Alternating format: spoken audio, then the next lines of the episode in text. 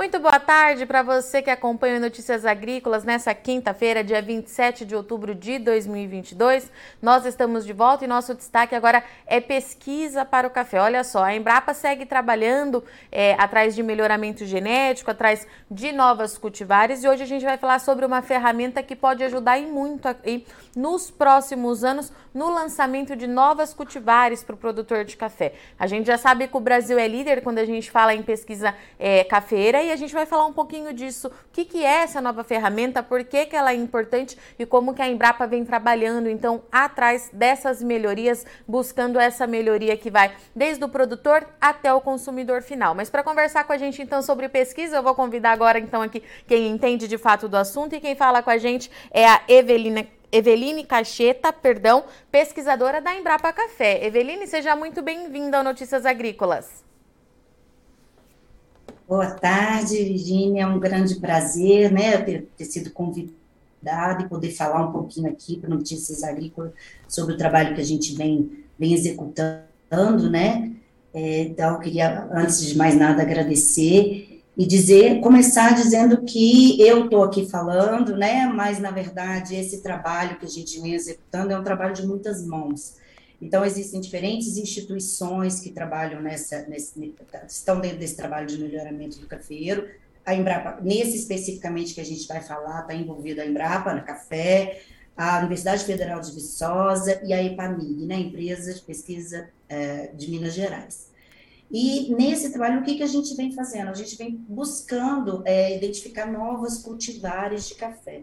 Então, a proposta é, é a gente tentar entender o mercado, tentar o produtor, o consumidor, o que, que eles querem do café e colocar isso tudo dentro de uma planta, para que a gente possa vender a semente, possa vender, não, para que o produtor possa utilizar essa semente, plantar e então ter uma, uma lavoura com, com os, os cafeeiros, com a qualidade, com todas as características que eles querem. Né? Então, essa é a nossa proposta. Só que, veja bem, o café é uma cultura perene, né? ou seja, ela, né, ela fica, ela dura muitos anos e tem um, um ciclo de vida muito longo.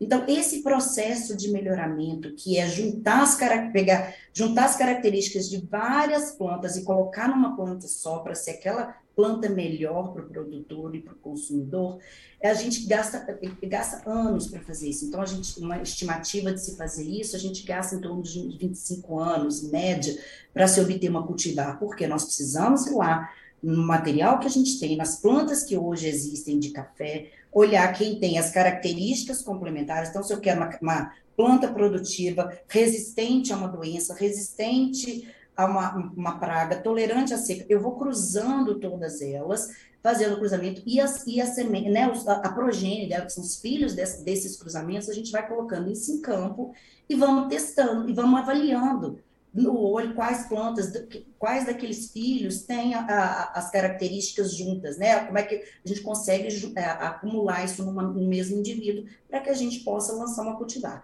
Então, esse é um processo demorado visto que, que o ciclo de vida do café fica aí em torno de dois anos e meio, né, três anos. Então, para cada geração, como são várias gerações, isso dura por muito tempo. Então, o que, que foi a nossa proposta desde que a gente começou a atuar junto a esse grupo de melhoramento? A gente trazer essas ferramentas moleculares para tentar agilizar e trazer esse processo que deve ser um processo muito dinâmico, trazer uma maior rapidez e acurácia e, e eficiência desse processo. Porque, veja bem, esses programas de melhoramento, eles são demorados, mas eles precisam ser dinâmicos, porque o mercado é dinâmico, a agricultura é dinâmica, e a gente tem que estar sempre antenado para poder lançar esse material de acordo com o que o, o produtor e o mercado está solicitando. Então, hoje nós temos um problema. Amanhã pode aparecer um outro problema, uma doença nova que apareceu, que foi o que aconteceu com a ferrugem do cafeeiro. Então, pode, nós temos que estar muito antenados e o nosso programa ele tem que ser muito é, efetivo e estar tá antenado às, às inovações, às ferramentas mais novas. Então, dentro desse contexto, nós tentamos, nós começamos então, a incorporar essas ferramentas moleculares. O que, que é isso? Todo, todo o, o que faz, todo, toda a informação de como o indivíduo vai ser, né, qual característica que ele vai ter, se ele vai ser produtivo, se ele vai ser resistente, se ele vai ser tolerante, está armazenada onde essa informação? Dentro do DNA. Então, quando a gente tem uma planta, todo, todas as células dela vai ter um DNA, que são iguais em todas as células, que tem toda a informação para dizer como que aquele indivíduo vai se comportar nas diferentes idades e em diferentes momentos. Então, toda essa informação está armazenada ali no DNA. É claro de que o que realmente vai acontecer é, fruto do que está, do que tem no código genético, o que está no DNA, os códigos que estão ali, do potencial, mais o ambiente que, aquele, que aquela planta está tá, tá sendo uh, cultivada. E o que, que nós, da, molecular, do, do, da molecular, tentamos fazer? Tentar identificar esse código. Nós queremos enxergar o DNA para tentar entender qual que é o potencial daquele material. Então, a gente usa ferramentas moleculares que nos permitem entender esse código, associar o, código que tem dentro ali da, da molécula de DNA com o, a característica que a gente quer. Então, ou seja, dentro de todo aquele DNA essa porção aqui é a porção que é responsável pela resistência, por exemplo, a uma doença ou suscetibilidade a uma doença. Então, a gente quer enxergar isso e conseguir prever para o melhorista o, o, aquela, assim que, que a gente obtém as sementes do cruzamento, tentar prever o que, que aquela planta vai ter quando ela for adulta. Então, quando eu já faço o cruzamento dos vários indivíduos e tenho a progenie, que são os filhos que eu vou avaliar, se eu tenho essa ferramenta molecular, eu já consigo, muitas vezes, já prever, olha, esse, desses, desses, todas essas sementes aqui que você está me passando, todas essas mudas que você produziu, né, no, melhoramento nessa geração, eu já consigo selecionar aquelas que, que têm potencial de ter aquelas características que eu desejo. Por quê? Porque eu já enxerguei já tentei olhar o código que tem dentro da molécula de DNA. Então, isso que são as ferramentas moleculares. Essas ferramentas a gente já está usando, tá? Dentro do programa de melhoramento, tanto para ver, tentar identificar quais são esses parentais, quem são esses pais que serão cruzados, até enxergar o que, que tem nos filhos, o que, que a progenie vai ter e quem que é o material que tem potencial de ter resistência a, a diferentes doenças, é, que tem potencial ser mais produtivo. Então, essa é a ideia dos marcadores moleculares. Isso, marcadores moleculares em menor escala, associado com alguns, com os principais genes ou características que a gente quer trabalhar, a gente já tem esses marcadores e a gente já vem trabalhando. Esse, esse, esse trabalho novo nós que nós publicamos é tentar agora não só trabalhar com essas alguns desses genes, alguns desses códigos dentro do DNA, mas tentar enxergar o genoma como um todo. Por isso que é seleção genômica ampla. Então, a gente, além de trabalhar com aqui, as dezenas de marcadores associados aos genes que a gente já trabalhava, a nossa proposta é trabalhar com milhares de marcadores, ou seja, enxergar milhares de regiões ao mesmo tempo. E com base nesses códigos que a gente vai enxergando, a gente fazer uma predição gênica, ou seja, a gente vai prever o que, que, aquela, que, que aquele indivíduo vai ser. Então, essa é a proposta dessa ferramenta. A gente já prevê e muda ainda como que a, aquele, aquele indivíduo vai se, vai, vai se comportar no campo quando já for um adulto, se ele vai ser produtivo, se ele vai ser resistente. Então, é, é, é uma previsão, tá? Então, é uma estimativa, a gente fala que é estimativa da, da, da do conteúdo com base no, no, no código genético a gente vai dizer o potencial, a gente pode prever o potencial. E com isso a gente reduz o tempo, porque a gente pode fazer isso em estágio de muda. Se for, uh, for fazer pelo método, vamos dizer, tradicional, esse, esse, material precisa ir a campo e precisa avaliar durante, esperar anos, né? Então, a primeira colheita começa aí com segundo ano, terceiro ano de, de plantio, temos que esperar sim, mais umas três, quatro colheitas, ou seja, nós vamos esperar a planta ficar adulta para desenvolver os frutos, para a gente enxergar a produção. E a proposta é que a gente consiga já diminuir o número de plantas que vão para campo, porque a gente já fala para ele, dentro daquelas várias que a gente tem, quais que têm um potencial maior de ser aquela planta ideal. Então, vai para o campo, claro, a avaliação final vai ser sempre em campo, mas a ideia é que vá para campo uma quantidade menor com um potencial maior, para que a gente aumente essa eficiência. E que isso seja feito logo no início, enquanto as plantas ainda estão mudas.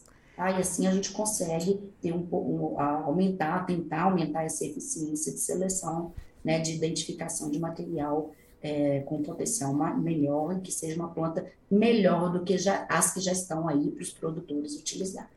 E Eveline, a gente sabe, e você me confirmou aqui antes da gente entrar ao vivo, que o processo para lançar uma nova cultivar ele é longo, né? São muitos anos, entre 25 e 30 anos ali, pelo menos. Com essa biotecnologia, qual que é a estimativa de redução é, desse tempo? A gente já tem é, um período, um, uma noção de quanto que isso pode antecipar essa função? Sim, então, nós fizemos, usando essa ferramenta de seleção genômica ampla, é, é, claro que nós começamos a aplicar agora, então, assim, é na prática a gente vai ter essa, essa, essa resposta daqui a alguns anos, mas por simulação, e aí já aproveitando, né, a gente, falei que esse trabalho é feito a muitas mãos, é, é, com, junto com os colegas da biometria, da estatística, eles fizeram, então, um, uma, um, uma previsão de que acredita que a gente possa é, conseguir reduzir aí quando começar a efetivamente utilizar essa ferramenta, reduzir em 50% do tempo. Ou Isso é seja, é muita coisa, né, Eveline? Uma, uma, muita coisa, e principalmente para uma espécie perene, como o café. Né? Essa seleção ah. genômica, essa ferramenta, para culturas anuais, ela já é usada. As grandes empresas já usam, porque uhum. já, já, se sabe que ela reduz muito o tempo e, efici e eficiência. E o que nós estamos tentando agora é ajustar ou adaptar essa metodologia para o café.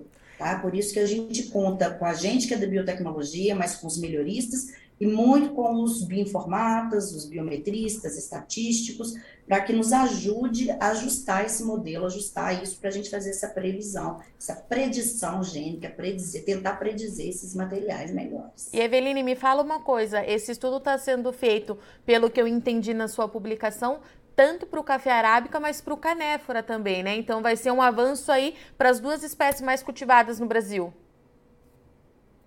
Exatamente. Então, o que, que acontece? Em termos de café, nós temos duas, duas espécies que são cultivadas, né? Que é o arábica e o canéfora. O canéfora, uh, muitos conhecem como conilon, outros conhecem como robusta, mas é uma outra espécie.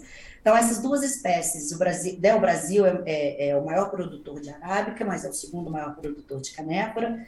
E a nossa proposta é ajustar essa ferramenta para as duas espécies. Então, a seleção assistida com um número menor de marcadores, a gente já tem aplicado nos dois programas de melhoramento, tanto para a arábica quanto para a canéfora.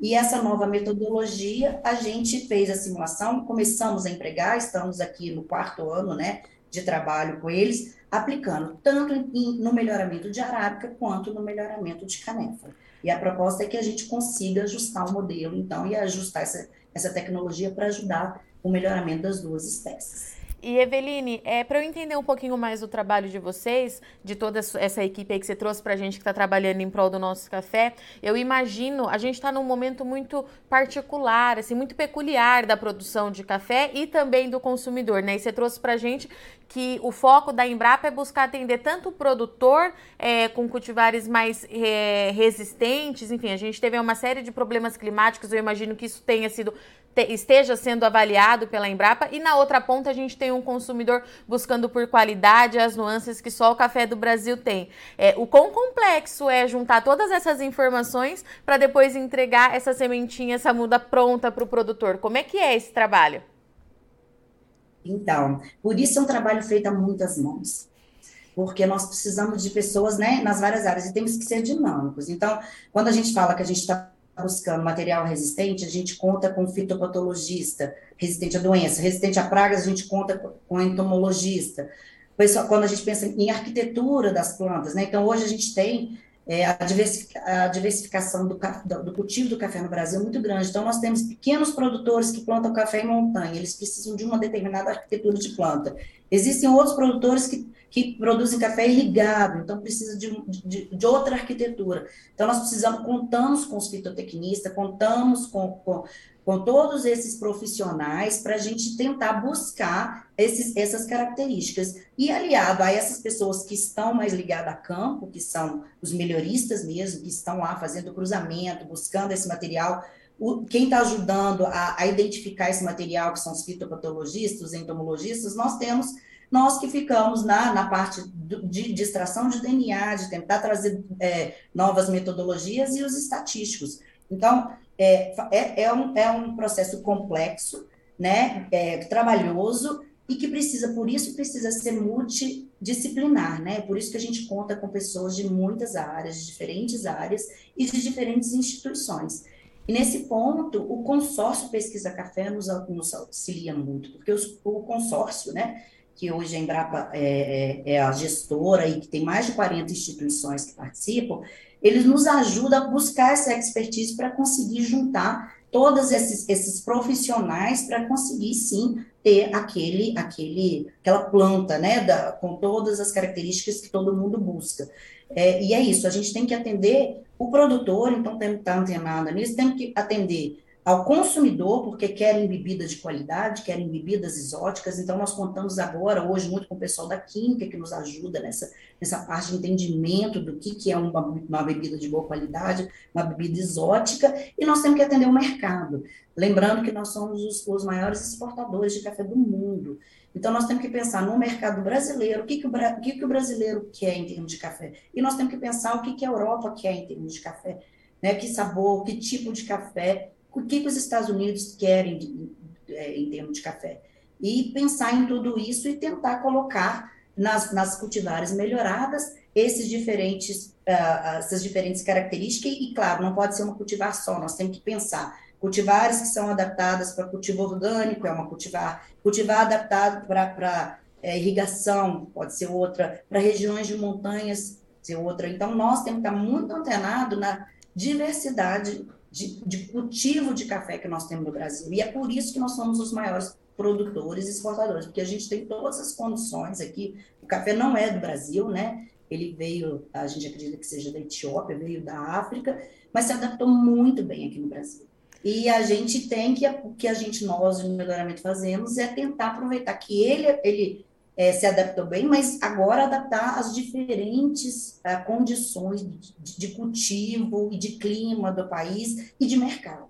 Então, por isso que nós estamos sempre, existem, é, não só não, esse, esse grupo de, de, melhoramento que a gente trabalha mais diretamente, que é aqui junto com a UFV, a Universidade, a, a UFLA também, que é a Universidade de Lavras, a EPAMIG e a gente da Embrapa Café, a gente trabalha mais junto por proximidade, mas nós temos, com esse consórcio, nos permite também trocar informações e trabalhar em conjunto com o pessoal do Paraná, do IRB, com o pessoal da, do IAC, que é de São Paulo, com o pessoal da Bahia. Então, esse consórcio nos permite isso, porque realmente é um processo complexo e que precisa de muitas mãos para que a gente tenha sucesso em atender um mercado que é dinâmico, inclusive, né? Nós estamos vivendo mudança climática, então antes a gente não se preocupava com tolerância à seca, hoje a gente já se preocupa, o, o mercado também, antes não se, a gente vendia café como commodity, hoje o café, a gente vende café commodity, mas a gente vende café especial, então nós temos que ter cultivares também com potencial de sabores exóticos,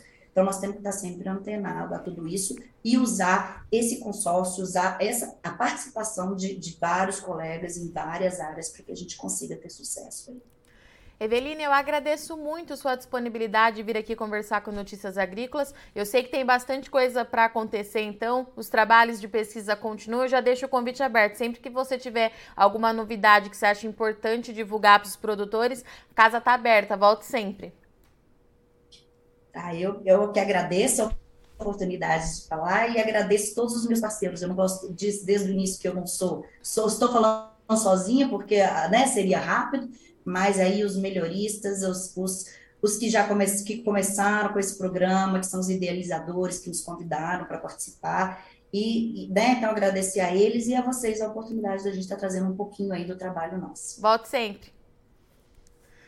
Portanto, nós conversamos aqui então com a Evelina, Eveline Cacheta, pesquisadora da Embrapa, que trouxe para a gente essa nova tecnologia que pode reduzir aí até em 50% o tempo para lançamento de novas cultivares. A gente sabe que a produção de café passa por um momento aí muito peculiar e diferente por conta das condições climáticas, então a Embrapa trata está atrás nesse momento, então, de cultivares que sejam mais resistentes, seja a seca, seja é, as doenças do café, seja a geada, e tem na outra ponta o consumidor final que cada vez mais pede por qualidade do café do Brasil.